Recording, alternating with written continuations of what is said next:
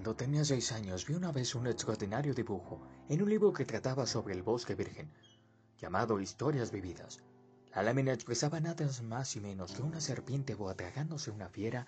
Aquí tenemos la copia del dibujo.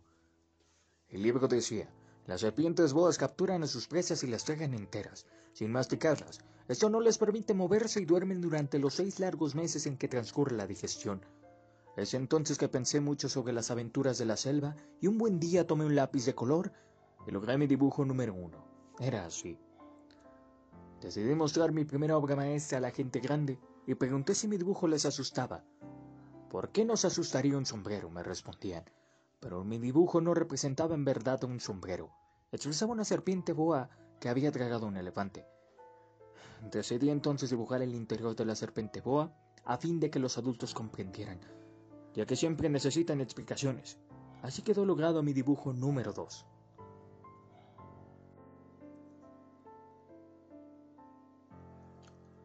Me aconsejaron las personas grandes que abandonara estos dibujos de serpientes, o cerradas o abiertas, y me dedicara un poco más a la geografía, la historia, el cálculo y la gramática.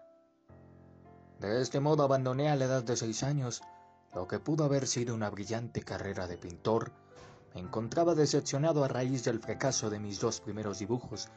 Insisto en que las personas grandes no comprenden nada por sí mismas. Y es cansado para nosotros los niños darles siempre y siempre explicaciones.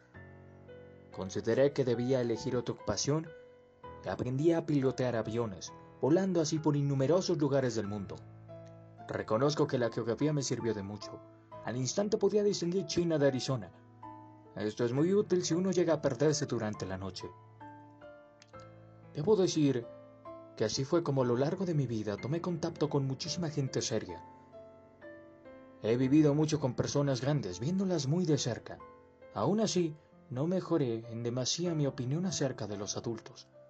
Cuando encontraba alguna persona grande que me parecía algo lúcida, realizaba la prueba de mi dibujo número uno, que siempre he conservado y conservo aún, me interesaba saber si verdaderamente comprendía mi dibujo. Sin embargo, simplemente me respondía, es un sombrero. Desde ya que no les hablaba entonces de serpientes boas ni de bosques vírgenes ni de estrellas. Me ponía a su alcance hablándoles de bridge, de golf, de política y de corbatas. Así es como se quedaban conformes por haber conocido a un hombre tan razonable.